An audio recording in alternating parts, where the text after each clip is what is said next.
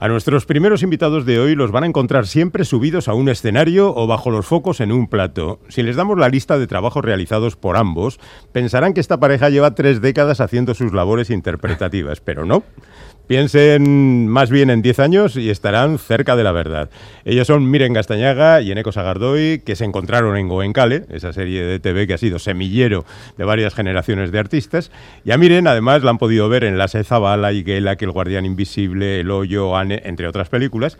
Y en teatro, este mismo mes en El Arriaga, en Faces, y remontándonos en el tiempo, en Tiempos Mezquinos, a Macuraya y Obaba Coac, donde coincidió de nuevo con Eneco, Dido y Eneas, Macbeth, Oimiacón, Habitación 101 y Eriocha Vicoicha, entre otros muchos títulos. En el currículo de Ereco Sagardoy encontrarán Último Tena Treblinka, Amodioren Ciega, Arquímedes en Principio A, Náufragos y Desverdiñac en teatro y en cine.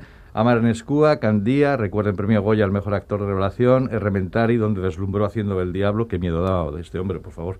La higuera de los bastardos, eh, Soñó Julián Semea, Camparadas ha muerto, y la serie Patria. Y tiene por estrenar Contando Ovejas. Y ahora ambos se han juntado de nuevo para lanzarse a la aventura de Maitasunaren y Chiera, un duelo interpretativo que se estrena el jueves en el Teatro Arriaga a las 7 de la tarde y del que vienen ahora a hablarnos. Miren Castañaga, Eneco Sagardoy, Arrachaldeón. Arrachaldeón. Es un placer muy grande teneros aquí con vosotros, otra vez con nosotros. ¿eh? Igualmente. Para nosotros también. Siempre es un placer con vosotros. Sí, es verdad. Hablábamos de eso antes de entrar.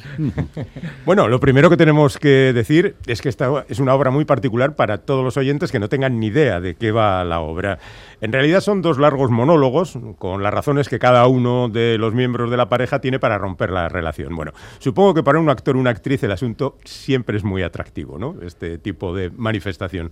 Ahora lo que hay que conseguir que sea también atractivo para el público. Eso es. ¿Cómo lo habéis hecho? A ver, En mire. eso estamos. Para nosotros, desde luego, claro, la, eh, la primera vez que lo vimos fue en el Teatro Arriaga, Mm. que vimos la obra de Kamikaze Teatro con Bárbara Leni, Israel, e Israel Elejalde. La cláusula del amor. La se cláusula del amor, sí. dirigida por Pascal Rambert. Sí. Claro, la vimos, nos quedamos absolutamente enamorados con el trabajo y era como, por favor, que se quiten, que queremos subir. Entonces, ese sueño quedó en nosotras como una cosa constante y es increíble cómo años después ha podido ser realidad, ¿no? Y bueno, eh, lo comentamos eh, al programador de La Riaga, Andoni, eh, imagínate Eneco y yo haciendo esto en euskera, fue viable y todo fue muy fácil. Eneco, bueno, de la que vimos que era bastante viable, Eneco casi todavía sin saber nada, hizo la traducción de la obra Sí, me precipité. y menos mal, porque fue una de las razones por las que. Pascal dijo que sí, eh, que trabajaba con nosotros. O sea, le que esto- que esto es muy viejo ya. Claro, claro, claro. O sea Sí, que sí. esto lo viste en su momento y dijiste, esto, esto tiene que ser para nosotros. Como hace cuatro años y Sí, hay, sí, hay sí, veces, hace- tan- hace como público, años, cuando estás, dices, Sí. hay algo que se me enciende y me encantaría, ¿no? Sí. Y es verdad, en este sentido, el- el- la amplitud de miras que ha tenido el arriesgado con nosotros y la generosidad Sí. eh, se ha unido con nuestra tozudez de querer hacer este texto. Y, y es verdad que Pascal mm, eh, nos echaba esta especie de amenaza, ¿no? Nos decía, bueno, igual va a ser la, la última cláusula del amor que voy a hacer después de 14 versiones en 14 idiomas. Ostras, Sí. Decía, a lo mejor, a lo mejor el de, el de euskera será el último. Solamente dirige un, en un idioma esta obra al año y nos ha tocado y estamos. ¿Quién le ha hecho 15 felices. direcciones? 14, 14 sí, incluida esta, la ¿eh? francesa, la original, Ah, exactamente. vale. Joder, eh, tremendo, ¿no? O sea, qué, qué amor al texto, qué amor a los actores también, ¿no? Una pasada, y Eh, al oficio y al teatro, es una pasada lo ¿y, que cómo, tiene. ¿Y cómo ha sido esa colaboración, eh, miren, con Pascal? Pues ha sido maravillosa porque nosotros, por una parte, hemos tenido meses de proceso de estudio intenso, cada uno por su lado, con la ayuda de Lucía Astigarraga, que ha sido una ayudante de dirección maravillosa. Y ahora, de la que llegó Pascal, llegó el 19 de abril, tenemos 10 días de trabajo con él y estrenamos, o sea, el 11.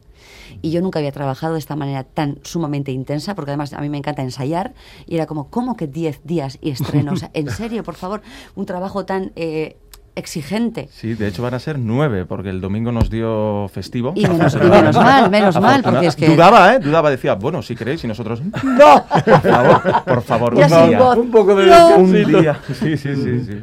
Bueno, pero claro, es un problema. Alguien que ha dirigido tantas veces la misma obra en diferentes idiomas viene ya con una carga tremenda, que no sé si deja caer sobre vosotros y, y os castiga más todavía. Es lo curioso, es lo curioso. Yo pensaba, ¿qué le verá a este señor? Evidentemente es su texto, Mm. lo ha dirigido varias veces, pero lo ha interpretado también él. Ajá.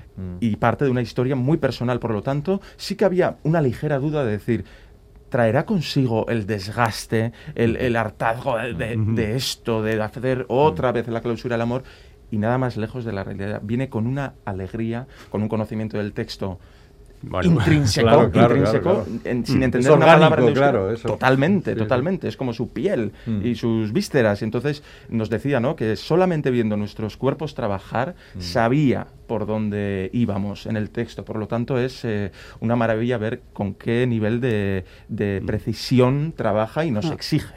Oye, ¿y qué decía el del euskera? Miren. Pues está encantado porque al final también es, una idi- es un idioma que pertenece también a su país. eh, Claro, que- evidentemente, claro, al Estado francés. Exactamente, entonces eh, hablábamos también de eso y por una parte eh, él comentaba ¿no? que, que le ha interesado el mundo vasco desde mucho, mucho. desde Decía que mucho. Nos vino ayer con una foto de... De, De una exposición de del una exposición Guggenheim. del Guggenheim de, de- de cultura vasca, de, de una ilustración, y, y nos estaba, venga a preguntar, ¿y esta herramienta qué es? ¿Y esto qué hace? Y este caballo de Y madera era como yo bastante folclórico. Parecíamos en ese momento más de Murcia que porque estábamos fingiendo, ah, sí, bueno, pues a lo mejor es... No teníamos ni idea, tiene mucha curiosidad, y la curiosidad al final te hace trabajar con una pasión Oye, y increíble. no nos ha dicho, oye, ¿por qué no os venís con el montaje en euskera a París, por ejemplo? Pues no Pues- esto, pero eh, sí nos ha dicho otras cosas. eh, le, le encantaría, esto lo digo porque ya lo ha dicho ya él en una entrevista, Bien. quiere llevar eh, esta versión de la clausura en euskera a Madrid, sin ninguna Ah, duda. muy bien, Y más allá, eh, con nosotros, viéndonos ensayar,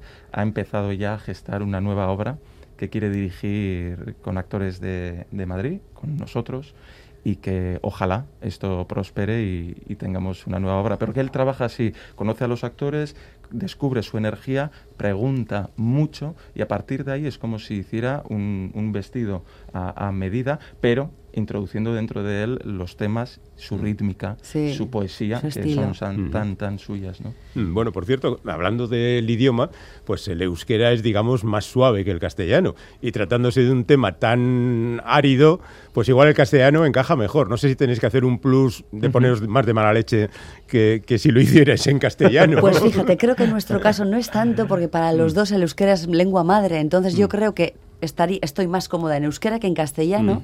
Y es verdad que el propio texto en euskera también te lleva, como muchas veces, como una vez en ECO me dijo, a apoyarte en, est- en estos con- o sea, o sea, en los consonantes, en las zatacat, o sea, hay algo también Sí. sonoro del propio idioma que puede convertirse en muy violento en algunos momentos de desahogo, ¿no? Y aparte del idioma ya, como nosotros como cultura, o Miren y yo, que a lo mejor no somos representativos de nada, pero nos decía ayer que somos como los actores japoneses y chinos que acatan enseguida. Es decir, él nos da las notas y dice, eh, ¿any question? Y nosotros, no, no, everything is clear.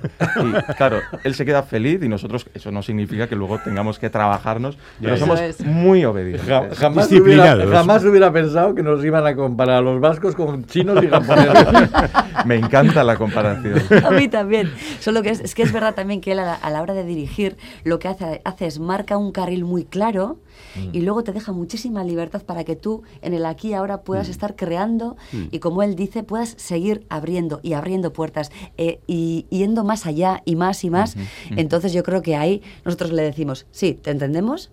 Y luego nos ponemos a buscar y a disfrutar también eso. Nos ¿no? decía, a lo mejor es contradictorio, ¿os parece contradictorio que yo diga, eh, cuidado con esto, pero haced lo que queráis? Y no es contradictorio, es simplemente descubriros eh, eh, baldosas, ¿no? El Mm. suelo, y luego decidís vosotros ya por dónde caminar, pero am- ampliar esas posibilidades que tiene este texto. Mm, Igual ha sido bueno, ¿no? Que sea un actor el que lo traduzca y lo adapte. Y el que el quien lo dirija también. Mm, bueno, eso se nota, mm. eso se nota. Oye, ¿y cómo ha sido la traducción con, con Daniel Sarriugarte? No sé si ha habido algunos escollos especiales eh, Ujú. a, a la hora de, de traducir a euskera. Bueno, ha sido mi primera pseudo traducción, digamos, porque yo no me dedico a ello, pero fue tal la emoción y coincidió con que estaba estudiando francés, entonces me lo tomé más como un ejercicio también, ¿no? Eh, es curioso porque el texto no tiene ni puntos, ni comas, ni signos ex- de Ostras, exclamación. el texto original no tiene nada. Nada, solamente tiene eh, signos de interrogación. Ostras. Entonces ahí, evidentemente, al trasladarlo al euskera, tienes que deci- decidir qué verbo eh, ataca a qué, ¿no? Cómo Ah, claro, organizar, claro, cómo claro. son las ideas, las subideas. Entonces, en todo eso, ya una vez entendido su cadencia, su Mm. ritmo, fue un proceso muy placentero. Es una escritura, además, que la siento muy mía, curiosamente. Entonces, fue una gozada. Y Daneles Arriugarte, que aportó Mm. todo su arte y todo su oficio de traducción para hacer una traducción mucho más sólida y mucho más correcta, ¿no? Y escénica. Porque yo creo que ha estado bien también que un actor esté, está mal que hable de mí, pero es que eh, creo que se nota luego en la traducción Claro, saber claro. que eso se tiene que decir. Que Nadie para, va a leer para este que- texto, no, para que le digas en un momento determinado a Danele, oye, Danele, eso para Sí. representar va a ser imposible. Esa palabra, no, nos vamos No, a trabar, fíjate que hay muchas T's o hay muchas R's, vamos a buscar sinónimos, ¿no? Son cosas que a lo mejor en la edición escrita eh, nos saltaríamos, pero para lo escénico es un punto de vista que he querido también tener presente. Mm. Bueno, les contaremos a los oyentes que la representación se hace con uno de los protagonistas de cara más o menos esquinado al público y al otro, y el otro está de espaldas ahí en escorzo, eh, aguantando todo lo que le cae encima. Hay una leyenda por ahí que dice que es mejor estar hablando que escuchando A ver, a eh, ver, a en ver, esta a ver. obra de teatro. A ver, ¿Cómo ¿cómo- os sentís vosotros en cada uno de los puestos? A ver, Eneco empie- empieza la obra, entonces yo tengo que escucharle durante un rato largo y yo es algo a lo que le temía profundamente. Decía, madre mía, yo quieta en el escenario sin hacer nada, qué ansiedad, me muero. Entonces los dos teníamos incluso a palabra de mira, Nico, si en un rato me voy y luego vuelvo, no pasa nada, tranquila, yo sigo, bueno, estupendo. Claro, claro, somos amigos. Somos amigos, nos De momento, mucho. durante esta semana, sí. Pero es verdad que a la hora de trabajarlo también te das cuenta desde que el momento en el que empieza Yaneco a hablar, la obra empieza y es que es así. Y sus palabras, su intensidad, su energía, lo da todo, es un lujo tenerla enfrente. Por lo cual eso se vuelve para mí puro apoyo físico de mis emociones, de mi entendimiento, de una escucha activa, que también se habla de esto en el texto. Sí. Y es el ejercicio de mantener una escucha activa, verdaderamente sorprenderte de lo que está diciendo y de lo que eso que genera en mí y ir abriendo un poco ese canal y se vuelve incluso, yo estoy descubriendo, o sea, esta manera de ir escuchando Sí, también. Es, ¿eh? es in- innovación, te descubre cosas, ¿no? Ayer Sí. me hacía unas reacciones que yo hasta el día de ayer había visto otras cosas y de repente te contagias de eso y estás abierto, pero es verdad que el aprendizaje y la puesta en escena casi consta de dos monólogos para cada uno. Sí. Es el verbal y el otro es de escucha, porque tienes que decidir también Exacto. qué actúas. Exacto. Oye, ¿y ha sido muy difícil aprenderse el texto? Ya sé que esto es una pregunta un poco tonta eh, referida a unos Lo es, actores. es. No es tonta. Pero, pero, no, no, no, porque digo que normalmente en el teatro cuando os aprendéis un texto os sabéis que, alguien, que, que en un momento determinado alguien os va a contestar. Sí, claro. Y aquí es que no hay una contestación hasta 40 minutos después. O sea, ha sido muy complicado ese aprendizaje. Por una parte ha sido muy placentero porque lo hemos cogido con mucho tiempo de antelación y yo hacía mucho tiempo que no cogía un texto. Tú veías que era largo, pero hay un punto de, venga, hoy la página 1. Y vamos con la 1. Entonces había algo de ese proceso de estudio que yo hace mucho que no lo disfrutaba con ese cariño. Porque había mucho tiempo por delante, no había una presión de que ya estrenábamos. Entonces ha sido como por una parte muy agradable, duro también, porque claro, mientras vas luego acumulando información cada vez más, cada vez más, también te tienes que enfrentar a ciertos vértigos. Hemos tenido ese momento muy importante con Lucía Astigarraga, que ya es donde empezamos a expulsar ese texto por la boca a otra persona, porque nosotros nos juntamos un poquito más tarde, fuimos a, a Zala, que es la crea- el, el espacio de creación de Idoia Zabaleta, que está en Vitoria. Cogimos tres días para convivir un poquito, pero tampoco trabajamos juntos demasiado, y hasta que vino Pascal es ya el momento en el que nos hemos puesto frente a frente. Entonces, todo este tiempo nos ha dado como margen para poder un poco diseccionar y ver con más conciencia este proceso de memorización, incluso todavía estamos en ello, ¿no? Sí. y, y darnos cuenta que muchas veces, evidentemente, la escucha del otro es el apoyo, pero tú eres tu propio apoyo, porque hay momentos donde el texto baila, hay momentos donde entra el miedo, y también, aparte de tener el trabajo fino, fino y lo mejor posible, también estamos entrenándonos en esos vacíos que surgen para poder tener recursos y seguir. Como las comparaciones siempre son inevitables, además de odiosas, un par de cuestiones mm, comparando con la versión en castellano. Se cuenta que Bárbara Elini e Israel Elejalde estaban rompiendo por aquel entonces. Vosotros partís de otra situación. Claro. O sea luego, que la intensidad os la tenéis que cargar vosotros a la espalda. Sí. Exactamente, sí, es verdad que, que Pascal también nos decía, ¿no? Bueno, vosotros también sois pareja, ¿no? Eh, por mucho que no seamos pareja-pareja en, en la vida, eh, seamos más como una especie de hermanos. Sí. Pero evidentemente realmente hay muchas cosas en el texto que yo se las diría tal cual, a miren, las pienso tal cual, todo buenas. Eh, entonces ahí sí hay eh, una conexión ¿no? y una emoción muy grande y un esfuerzo mínimo ¿no? de, de- de sentir y de habitar esas ideas que se dicen.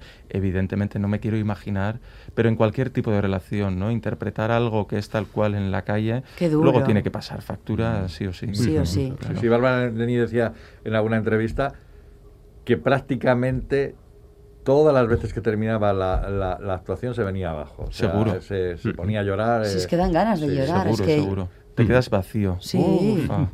Bueno, la otra cuestión relacionada con aquello. Hemos notado que los carteles son un poquito más podibundos que los que trajeron eh, Sabía que lo y, e Israel. ¿Cuántos centímetros de piel se muestran en la obra? Y sin plumas. Y Y sin plumas, efectivamente. Un poco más austero. La famosa fotografía de las Sin plumas. plumas. Esto es una decisión de Pascal, ya ha eliminado las plumas completamente. Sí. Y luego ya sabéis cómo es esto de, de la imagen desnuda del hombre, pero sobre todo de la mujer, Sí. que no es tan fácil luego de, de distribuir. Es que sacamos de- la foto también y luego también mira- Sí. mirando un poco la parte estética y qué aporta, también hasta qué punto, qué... ca- Entonces, verdaderamente estamos, estuvimos buscando dónde está la línea correcta, la más estética, un poquito más arriba, un poquito más abajo. Y luego otra cosa voy a decir, una advertencia. Estamos venga a repetir en las entrevistas que nos desnudamos en escena, estas cosas, no, wow. Es un cartel con dos torsos. No nos vamos a desnudar. Que quede claro. Espero- si alguien va por el morbo. No, espero que esto haga que venga más gente. Qué no sé yo, Eneco. Ay, no sé si has ayudado. ¿eh? Eh, ¿Podríamos mm, nombraros eh, artistas residentes de La Riaga? Pues casi, ¿no? ¿Cómo decir que no últimamente, madre Más- mía? Miren, no, miren, habla, que tienes ya voz de Arriaga. ¿Os imagináis que tiene como la resonancia de la sala? sí. Oye, pues no estaría nada mal, sería una resonancia maravillosa. Sí, no queda No, pero nada eso mal. quiere decir que confían en vosotros, ¿no? O sea, que está Pues bueno, parece que sí. Yo estoy profundamente agradecida, desde luego, porque sí es verdad que desde Obaba Coac eh, he tenido posibilidades, tú también, Eneco, eh, de trabajar en diferentes proyectos y bueno, todo aprender. Eh, aprender, enfrentarte a nuevos personajes, nuevos retos, nuevos textos y pues sí, muy, muy agradecida. Lástima de la la situación que solo puedan ver los de Bilbao. Pues sí. Sí, no nos qué hables pena de eso. da. Bueno, pero pena ¿no vais a hacer luego gira? Sí, haremos. Sí, ¿no? sí, estamos estos tres días aquí en el Arriaga. Sí. El 8 y el 9 viajamos a Durango. Mm. El 15 estaremos en Ondarribi. Luego hacemos parón y en octubre volvemos y tenemos una gran gira por Ah, pues toda qué Euskal Herria además. Es verdad que los que lo vean en Bilbo, en Donosti y en Vitoria tendrán un detalle que vosotros ya lo visteis. Bayona, En y la en mitad de la Bayona. obra y en Bayona, que en los pueblos pequeños seguramente no se va a poder hacer. Entonces, coro. bueno, sí, pero che, Ah, vale. Vale, lo dejo. dijo el spoiler, che. Bueno, somos periodistas, ¿no? Sí, claro, claro. No, no, y más, vais al teatro. Pero además. Que, Además, que por eso es por lo que Claro, sabes. claro, claro. Eso es. Eneco, miren, compañeros, muchísimas gracias por pasaros por los estudios, que siempre es bueno Oh, vernos qué- las caras. qué alegría veros otra vez. sea con lo mismo mascarilla. digo, ¿eh? Un placer. Y, y nada, que haya mucha suerte. Así que venga, poneros otra vez en vuestros papeles y desde aquí hasta el jueves sin parar. A saltar. insultaros. Eso. Y ánimo a la gente que no se atreva todavía con el euskera mucho, Ajá. que también venga porque no deja de ser dos cuerpos trabajando Ajá. a mil por, por hora, destructivos y espero que con suficiente fuerza escénica Sí, sí. como para sobrepasar el desconocimiento de la lengua. De hecho, ya ha habido, hemos tenido gente pu- en el público que Sí. no tenían ni idea de euskera y han disfrutado mucho de, de estar en otra. Ajá. Así que venid, comprad entradas. Sí, venga. Miren, Eco, hasta la próxima. Venga. Es que ricasco. Agur. Agur.